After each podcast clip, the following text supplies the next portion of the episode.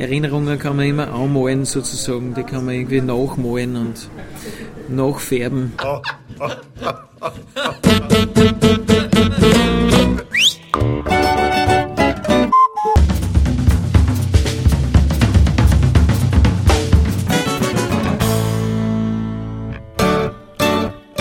Herzlich willkommen in der Kulturviertelstunde der Podcastreihe von www.kulturwoche.at und einem vierteiligen Interview mit Ernst Huber von Broadlan. In dieser Episode sprechen wir über die Stichwörter Ohr, Landleben versus Stadtleben, Improvisation, Erinnerungen, Politik und Religion sowie über das Broadlan-Album Vom Rand der Welt und über Bob Dylan. Gute Unterhaltung wünscht Manfred Horak.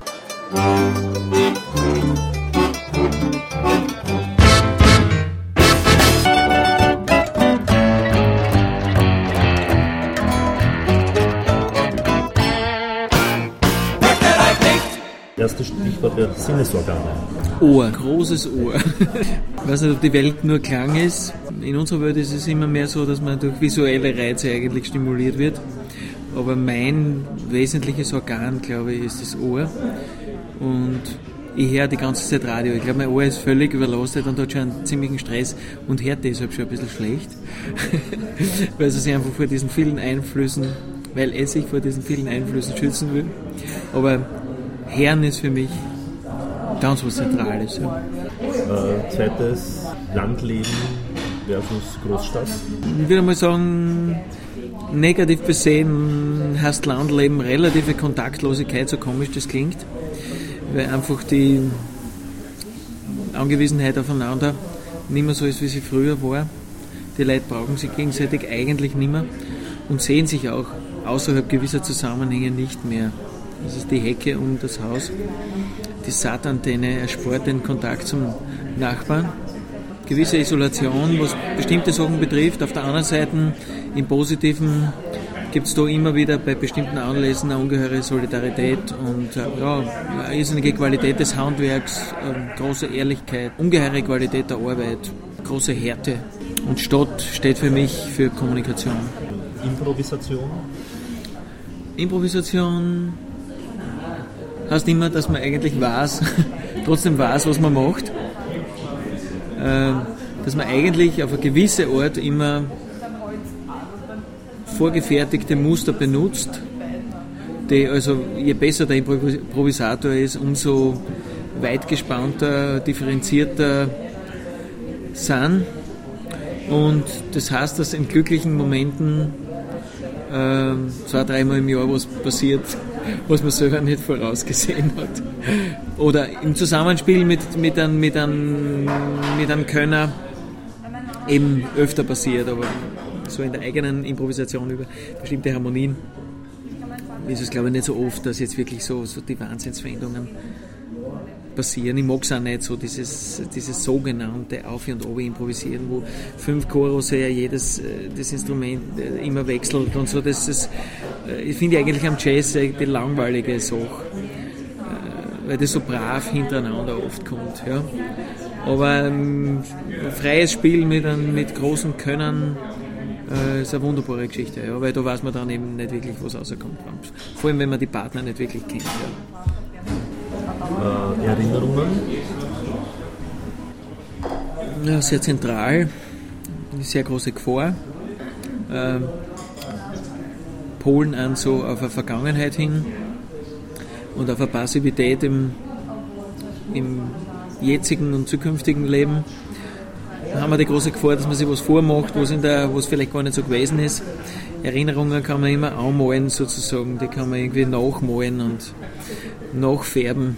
Aber dann gibt es so, so unantastbare Erinnerungen, die zum Beispiel so durch Gerüche ausgelöst werden, wo man so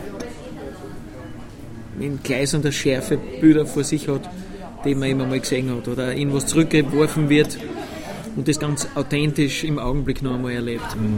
Politik und Religion? Religion in letzter Zeit ähm, verantwortlich für sehr viel, für sehr viel Unfrieden, wahrscheinlich auch in der Geschichte ist der Machtaspekt der Religion also was absolut Schlechtes. Speziell auch von Europa ausgehend. die ganzen Kreuzzugsgeschichten, die ganze Art von Katholizismus, die es bei uns gibt, die eigentlich eine fürchterliche Verwaltungskirche ist, ähm, hat auch sehr viel mit Politik direkt zu tun, ähm, mit einer schlechten Art von Politik. Auf der anderen Seite trifft also diese, diese sekundären Aussagen über Religion, treffen sicher nicht das Wesen der Religion. Und ich verdanke äh, den europäischen und sonstigen Mystikern eigentlich sehr viele tiefe Gedanken. Einer von meinen Lieblingsmystikern ist der Angelus Silesius. Gott straft nicht die Sünder, die Sünd selbst ist ihr Hohn, ihr Angst, Pein, Marter, Tod, wie Tugend selbst ihr Lohn. Das hat mich sehr stark befreit aus einer Religionsfalle, in der ich war, wo uns der Religionslehrer gesagt hat, das Nachdenken über den richtigen Glauben ist eine Todsünde, wo es sagt, dass es den Fundamentalismus sehr wohl äh, seit langer Zeit in Europa auch gibt. Weg von, weg von den Stichwörtern selbst jetzt wieder. Das, das aktuelle Album heißt dann Vom Rand der Welt. Es hat auch in, hat eine sehr schöne Cover-Ästhetik halt, mit dieser Verwurzelung, die mhm, mhm. beginnt und nicht und mhm. genauso eben nirgendwo endet oder so. Äh, ist das auch irgendwie so eine Art Konzept, was ihr in der Band habt? Wir sind ganz definitiv keine Konzeptband. Es ist so gewesen, dass bei dem Album also der Titel gekommen ist, nachdem die Stücke da waren. Und, und wir find, befinden uns vielleicht jetzt einem gemeinsamen Bewusstseinsstrom, was immer das ist. Aber wie gesagt, es gibt nicht dieses Arbeiten über bestimmte Themen, die diskursiv eben vorgestellt werden, sondern es ist äh, immer sehr emotionaler Zugang und auch nicht so äh, äh eine designte Geschichte. Also so, es gibt so sehr sauber designte Bands, ja, äh, aber es ist nicht, das ist nicht meine, meine Geschichte. Für mich muss immer irgendwie sich was reiben, irgendwas nicht so genau in ein Konzept einpassen. Dann wird es eigentlich für mich interessant, äh, was sehr im Gegensatz zu unseren Kritikern, glaube ich, steht. Die haben es lieber, wenn was designt ist. Habt ihr den, den Anspruch von Beginn an gehabt oder hat es irgendwann einmal so eine Bewusstseinsveränderung innerhalb der Band gegeben oder so? Das ist, glaube ich, ganz einfach unsere Arbeitsweise. Von vornherein war kein Anspruch. Es war unser Vermögen nur dahingehend und wir haben so produziert, wie wir konnten und haben damit das geschaffen, was wir, was wir zu schaffen imstande waren und das war es ganz einfach und nicht mehr. Kommt die Technologie, die, sie jetzt, äh, die jetzt doch schon mehr fortgeschritten ist, wie ja. vor 20 ja. Jahren, eben, ja. euch zugute als Band? Ja. Oder ist, ist euch das egal? Nein, die kommt uns äh, absolut zugute. Es, es gibt einfach ganz einfach äh, völlig neue technische Möglichkeiten. Also, und das ist immer interessant, das ist ein interessantes Spiel, das man spielen kann im Studio. Weil es ist ja an und für sich, das Portland klingt ja jetzt nicht wie, in Sinne wie eine Band, die eben ähm, äh, technisch sozusagen aufwendig daherkommt? Äh, Portland kommt von vornherein technisch nicht aufwendig daher, ist aber extrem schwierig zu mischen. Also wir haben so unterschiedliche Pegel von Geige, Schlagzeug, Mandoline, E-Gitarre. Ähm, das auf wirklich auf einen gemeinsamen Klang zu bringen, ist, ist sehr, sehr. Da muss ein Mischer schon sehr gut kennen. Vor allem ein Live-Mischer hat es mit uns, wenn er uns nicht kennt. Also das sind meistens Abstürze. Wenn wir einen Mischer haben, der uns nicht kennt, funktioniert eigentlich kaum je. Ja. Und insofern kommt uns die Technik natürlich zu Hilfe, weil man da Möglichkeiten hat, das zu gaten und, und irgendwie da einen Gesamtklang herzustellen, den es ohne die Technik nicht geben würde. Seid ihr von, von eurem Gefühl her mehr Liveband oder eher eine, die gern Perfektionismus nein, auslebt? Nein, Gottes Willen, nein, wir sind eindeutiger Liveband wir sind eindeutiger Live-Band, wir sind, ich kann mich kennen, also ich würde für mich nie brotzen, ich, was weiß ich, ich, ich arbeite und dann ist zwei Monate kein Gig und ich greife zwei Monate meine, meine Gitarre nicht an, also ich kann ja nicht, ich kann da natürlich nicht brillieren. Äh, es ist, so lange keine Gitarre anzugreifen, als Musiker? Wenn man darf alles. Man darf alles. Als Volksmusikant spielt man dann, wenn es zum Spielen ist und dann muss man das einfach drauf haben oder nicht. Ja? So ist irgendwie der Zugang. Ja? Das ist sicher nicht immer gut, äh, aber das ist einfach die Realität, muss ich sagen. So, so ist es. Ich kann gar nicht anders leben. Also es zwingt mich halt einfach dazu, dass es so ist. Äh, aber es ist eben dieser volksmusikalische Zugang, dass das trotzdem in irgendeiner Form funktioniert. Es ist ganz klar, dass es besser ist, man hat 100 Konzerte in einem Stück im Rücken oder 200, dann funktioniert eine Band sozusagen im Traum und das ist eines von den Problemen, die man heute halt in Österreich hat, äh, dass man nicht, wenn man nicht international spielt, äh, äh, dass man das nicht zusammenbringt, weil das wird dann so zwingend, nicht? wenn man hundertmal gespielt hat miteinander, das kriegt so eine irrsinnig, so eine Energie, ja. Äh, und das bringt man halt in Österreich selten zusammen. Das ist früher leichter geglückt als jetzt. Manche Nummern jetzt im Gesamtwerk, im ja. gibt es etliche Nummern, wo man nicht glaubt, dass, dass das überhaupt live umsetzbar ist. Zorn in Russland. Ja, ja oder von Franz seine Nummer jetzt, da die uh, Jodelius Mark zum Beispiel, ja, glaube ich, ja, da wo das, diese Überlagerung drinnen ist. Oder? Von dem her auch die Frage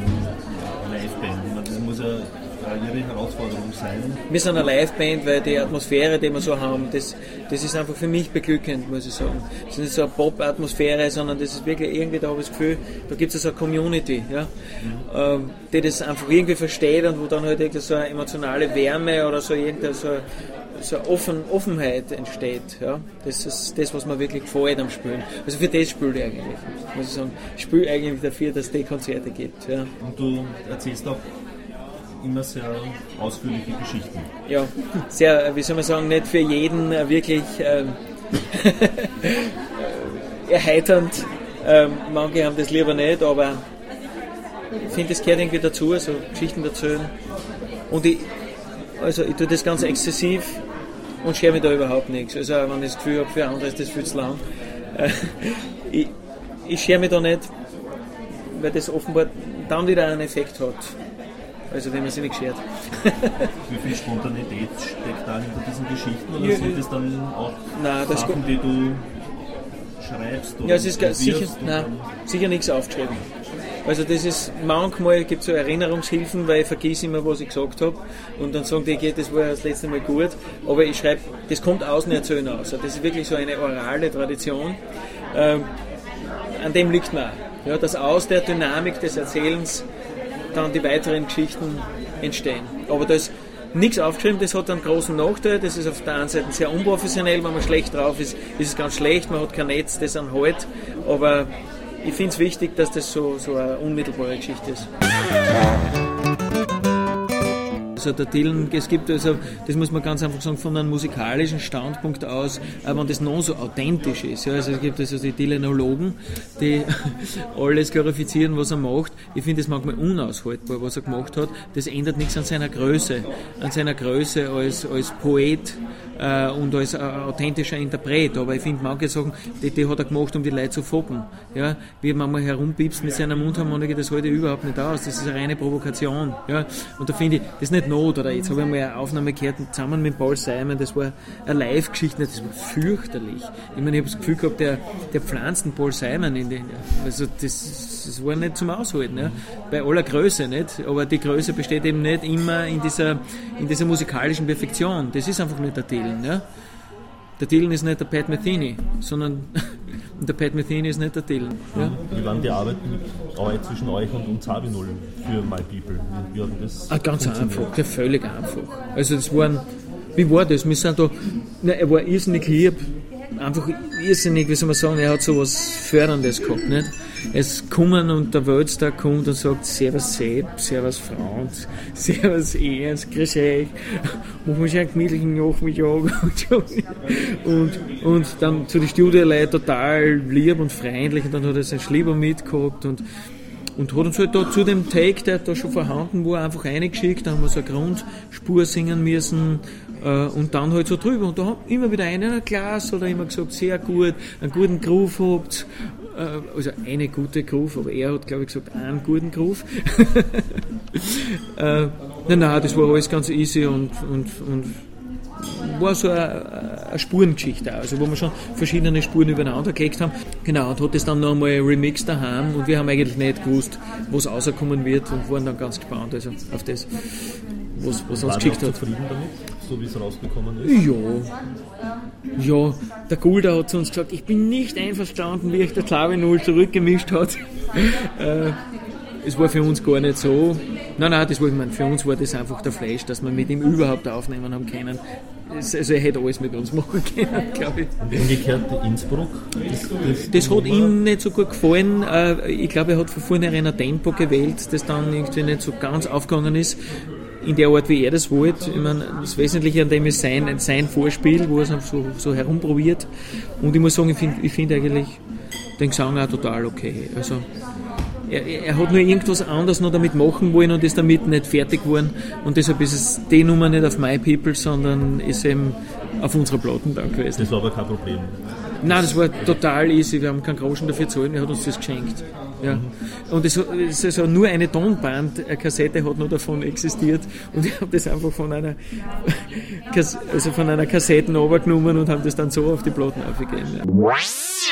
Thank you and good night.